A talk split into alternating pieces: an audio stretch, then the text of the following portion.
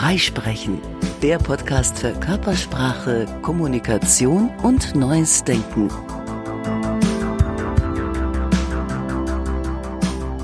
Anfang 1990 war auf der arabischen Halbinsel der erste Golfkrieg und ich habe ihn verpasst. Leider nicht, äh, weil ich zu jung war, sondern weil ich weit weg war. Jetzt war das ein Krieg, der ja auch für uns hier in Deutschland, Mitteleuropa, geografisch weit weg war. Menschen früherer Jahrhunderte hätten davon nichts mitbekommen und die Gebildeten hätten vielleicht zwei Wochen später mal was in der Zeitung gelesen. 1990 war anders, das war, in meiner Erinnerung zumindest, der erste Krieg, den man live mitverfolgt hat, weil es Fernsehbilder, Satellitenbilder gab, so dass die Deutschen gebannt vor den Fernsehern saßen und quasi live mitverfolgt haben, wie da gekämpft wird und auch nicht gekämpft Mann zu Mann, wie man das aus früheren Kriegen kennt, sondern eben diese ferngesteuerten Raketen. Nur ich habe es nicht live auf dem Fernseher gesehen, denn ich war weit weg. Ich war in Indien. Ich war ein paar Monate in Indien, bin da gereist, war auch in entlegenen Gegenden, keine Zeitung gelesen, kein Fern geguckt und hab's einfach nicht mitbekommen.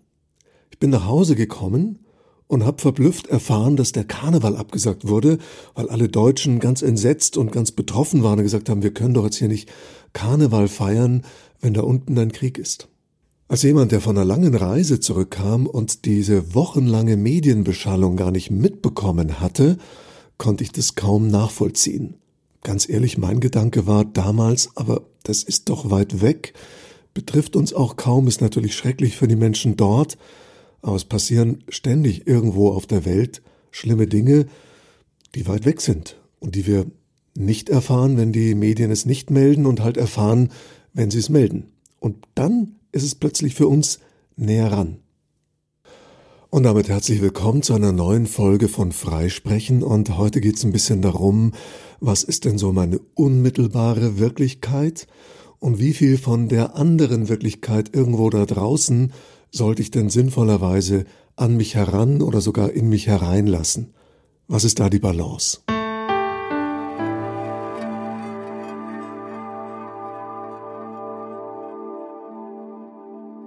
Wahrscheinlich geht es gerade vielen so, dass ihnen ein bisschen der Schädel brummt von all den Meldungen und Informationen, die täglich auf uns niederprasseln. Und es ist schwer, sich dem zu entziehen, denn selbst wenn jemand kein Nachrichtenjunkie ist, müssen wir doch ein bisschen mitbekommen, wie ist der Stand, welche neuen Regeln gibt es, die mich betreffen. Denn es betrifft uns alle. Und das ist das Neue an der Situation. Ich weiß nicht, ob es heute noch möglich wäre, dass irgendjemand zum Beispiel die Corona-Krise völlig nicht mitbekommt, so wie ich damals den Golfkrieg.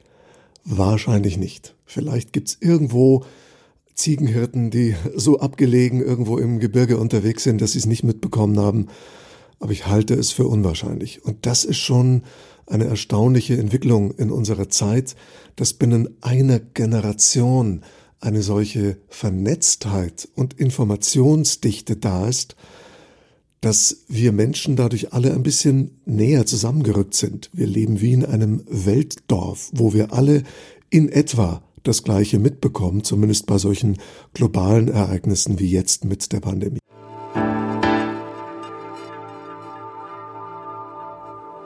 Dank Homeoffice und ständiger Zoom-Konferenzen verbringen die meisten von uns wahrscheinlich ohnehin schon sehr viel Zeit vor dem Bildschirm, viel mehr als früher und vielleicht auch viel mehr auf Nachrichten oder Social-Media-Seiten, als uns lieb ist. Natürlich nicht alle, ich kenne ein paar Menschen, denen es erstaunlich gut gelingt, sich nur auf ihren direkten Alltag zu fokussieren und weitgehend auszublenden, was sonst noch ein Irrsinn in der Welt ist. Manche vielleicht, weil ihr Alltag so fordernd ist, dass ihnen gar nichts anderes übrig bleibt, weil sie innerlich gar nicht die Ressourcen haben, noch viel in sich aufzunehmen, aber andere auch, weil sie eine gesunde Abgrenzung haben oder eben einen gesunden Fokus auf das Hier und Jetzt. Für diejenigen, denen es ähnlich geht wie mir, denen es schwer fällt, sich diesem ständigen Strom von Nachrichten zu entziehen, weil sie sehr Anteil nehmen am Weltgeschehen, aber auch merken, huh, auch nicht immer gesund geistig, hier mal so eine Reflexion über die Primär- und Sekundärrealität.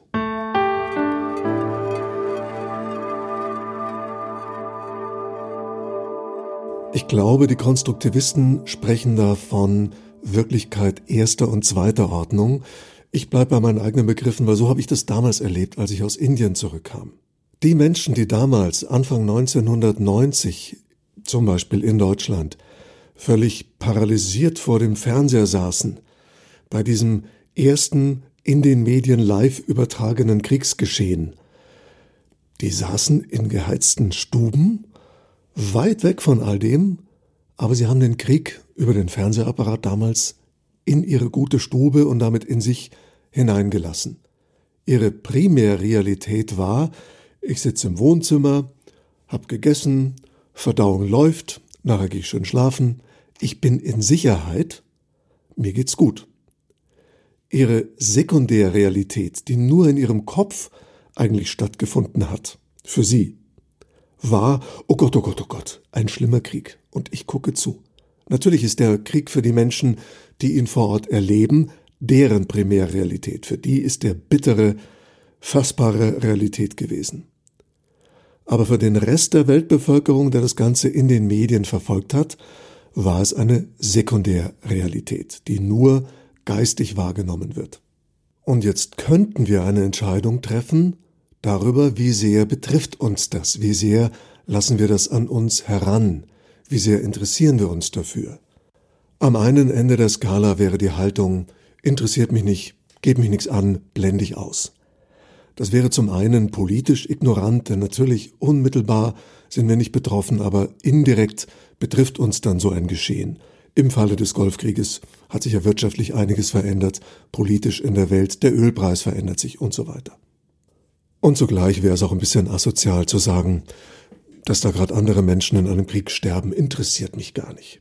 Wir sind ja doch empathische Wesen und es ist sicher angebracht, Mitgefühl zu empfinden, wenn Menschen irgendwo weit weg was Schlimmes erleben. Am anderen Ende der Skala hätten wir nicht Mitgefühl, sondern Mitleid. Dann leiden wir mit über ein gesundes Maß hinaus und machen uns diesen eigentlich weit entfernt stattfindenden Krieg zu unserem eigenen Geschehen in uns drin. Der Haken an der Sache ist, dass die wenigsten von uns diese Entscheidung bewusst fällen, sondern wir folgen da eher Reizreaktionsmustern. Wer gewohnheitsmäßiger Nachrichtenjunkie ist, kann sich dem nicht entziehen. Selbst wer kein Nachrichtenjunkie ist, sondern normalen Medienkonsum hat, kann sich dem nicht entziehen, wenn die Medien täglich darüber berichten. Und wir merken schon, jetzt geht es natürlich auch um Corona. Da haben wir das Gleiche. Es wird jeden Tag berichtet, seit etwa einem Jahr gibt es keinen Tag ohne Corona-Schlagzeilen in so gut wie jedem Medium. Das heißt, auch wenn ich nur ganz wenig Medienkonsum habe, habe ich meine tägliche Dosis Corona. Und jetzt kommt das vielleicht Entscheidende, was triggert mich? Triggert mich Angst vor einer Pandemie, Angst vor Krankheit, Angst davor, dass Angehörige sterben, dann werde ich mich dem nicht entziehen können. Dann möchte ich lesen, was ist los, wie gefährlich ist es, was muss ich tun, um mich und meine Familie zu schützen. Triggert mich die Einschränkung von Grundrechten und ich merke, wow, ich kann mich plötzlich nicht mehr so frei bewegen. Der Staat greift hier plötzlich in mein Leben ein. Wann darf ichs Haus verlassen, wann nicht? Dann werde ich mich deswegen kaum entziehen können. Denn dann mache ich mir weniger Sorgen um mich und meine Angehörigen als eben Sorgen um die Demokratie, die Freiheitsrechte und so weiter. Triggern mich die wirtschaftlichen Kollateralschäden.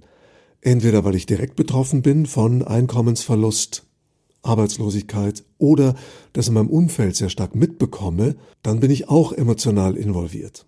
Und selbst diejenigen, die recht gelassen tun und sagen, ach, ich mache mir gesundheitlich keine Sorgen, die paar Einschränkungen, das bisschen zu Hause bleiben, macht mir gar nichts aus und Einkommen läuft weiter, alles gut, auch die sind irgendwann betroffen, weil eben der Lieblingsitaliener zu hat, man nicht mehr ins Kino kann, keine Freunde treffen, den Geburtstag nicht feiern kann oder auf ein Begräbnis nicht kann. Oder die alten Eltern im Pflegeheim nicht besuchen darf. Irgendwann ist jeder von uns an der einen oder anderen Stelle direkt betroffen. Und wenn nicht wir direkt betroffen sind, dann Freunde, Bekannte, Familienangehörige, Menschen um uns herum, auch deren emotionaler Status sollte uns nicht völlig egal sein. Was folgt daraus? Das ganze Geschehen, die Nachrichten, die Meldungen komplett ignorieren, komplett ausblenden, wäre nicht angebracht und ist auch kaum möglich. Ein Stück weit müssen wir uns informieren, wie ist gerade der aktuelle Stand. Zugleich können wir uns fragen, muss ich denn jede Meldung lesen, jedes Detail mitbekommen? Gesunderweise sollten wir eine Auswahl treffen, filtern. Die gesunde Balance zwischen Ausblenden und alles aufsaugen sieht für jeden sicher anders aus. Der einfachste Indikator ist unser Wohlbefinden. Wie geht's uns? Sind wir gelassen und in unserer Mitte? Alles gut, alles im grünen Bereich. Merken wir, oh, ich bin zunehmend gereizt, fühle mich überfordert, bin gestresst, find den Moment nicht, wo ich auch mal mich vom Bildschirm löse, scroll immer noch weiter in irgendwelchen Timelines. Warnzeichen. Dann vielleicht mal einen Schritt zurücktreten. Dazu zwei Anregungen, so mache ich das, weil ich bin da auch nicht ungefährdet. Erstens Bildschirmfasten. Über die Weihnachtsfeiertage und Neujahr habe ich mal den Bildschirm kalt gelassen zehn Tage lang den Rechner nicht einmal angemacht. Okay, Smartphone hatte ich dabei, aber echt nur benutzt als Wecker und um mal ein Foto zu machen. Ich war nicht online, zehn Tage lang. Und weißt du, was das Irre ist? Man hat nix verpasst. Nach zehn Tagen guckst du das erste Mal wieder Nachrichten und stellst fest, okay, die Welt steht immer noch. Vor allem aber waren es zehn Tage, die unheimlich gut getan haben, weil man mal zehn Tage mehr oder weniger ganz im Hier und Jetzt war. Und damit ist gemeint, hier, das ist der Ort, an dem ich gerade bin, mein Körper und das, was er unmittelbar durch seine Sinne erlebt und erfährt, und mein Jetzt ist meine Gegenwart, der Moment. Und alles das, woran ich denken kann, weil ich es mir vorstellen kann, das ist Sekundärrealität. Kennen wir alle. Du kannst im Urlaub am Traumstrand sitzen und kannst locker innerlich irgendwelche Probleme zu Hause aufrufen, an irgendwas denken, was dich nächste Woche erwartet, und schon bist du gestresst, obwohl du in der Sonne am Traumstrand sitzt. Und das ist die Gefahr von zu viel Sekundärrealität oder Wirklichkeit zweiter Ordnung in der Primärrealität. Wenn die Primärrealität gut ist, und das ist sie doch meistens, dann sollten wir da so viel Zeit wie möglich verbringen. Die Frage ist ja immer, wo geht die Aufmerksamkeit hin? Das machen wir größer. Geht die Aufmerksamkeit in Sorgen, in Spekulationen über irgendwas Schlimmes, was passieren könnte oder irgendwas Blödes, was letzte Woche schon passiert ist und was wir nicht mehr ändern können oder in irgendwelche emotional triggernden Themen, die jetzt gerade irgendwo bei irgendjemand irgendwo weit weg stattfinden, dann ist unser Kopf voll und damit auch unsere Primärrealität versaut. Wenn du jetzt diesen Podcast hörst, sitzt du wahrscheinlich mit Dach überm Kopf irgendwo und bist weder am Verhungern noch am Frieren, die Heizung läuft, der Kühlschrank ist voll, es ist alles prima. Und sobald du den Rechner anmachst, online gehst, hast du spielend Zugriff auf tausend Trigger, die eine Sekundärrealität aufmachen in dir drin, die oh Gott, oh Gott und oh wei und das auch noch und Wahnsinn, der Irrsinn in der Welt gerade. Und das wäre Anregung Nummer zwei und ich weiß, die klingt spirituell abgedroschen, aber hey, mehr im Hier und Jetzt. Das sagt sich leicht, aber es wirklich zu leben ist gar nicht ohne. Das heißt nicht, weltignorant zu werden, sondern nur sich größere Inseln einzurichten im Tag, in denen wir uns erlauben, tatsächlich die erste Wirklichkeit wahrzunehmen, die, die unser Körper uns direkt meldet. Das, was unmittelbar für uns real ist. Und vieles davon ist unspektakulär und das sind wir so gewohnt, wir nehmen es gar nicht mehr richtig wahr. Die Tatsache, dass wir ein Dach über dem Kopf haben, im Warmen sitzen, nicht unmittelbar durch Krieg bedroht sind, wir sind nicht auf der Flucht, wir sind nicht am Verhungern, das ist wunderbar. Vielleicht haben wir sogar noch einen oder ein paar mehr liebe Menschen um uns herum, und wenn nicht, können wir vielleicht mit einem oder mehreren lieben Menschen virtuellen Kontakt haben. Und das ist vielleicht eine der ganz großen Chancen in dieser Krise, dass wir, gerade weil uns vieles genommen wird, weil sich manches unwiderruflich verändert, die Chance haben, uns darauf zu besinnen, was uns wirklich wichtig ist. Und das sind für die meisten wahrscheinlich die wesentlichen Beziehungen in unserem Leben. Familie, gute Freunde. Auf jeden Fall nicht Dinge, die irgendwo weit weg sind und von denen wir nur über Medien erfahren, sondern etwas, was mit unserem Leben ganz direkt zu tun hat. Also, das sind meine zwei Anregungen für interessante Zeiten, in denen wir gerade leben. Mach mal Bildschirmpause, Mediendetox und mach dir öfter wirklich bewusst, was ist deine Primärrealität. Die Wirklichkeit, in der du tatsächlich lebst.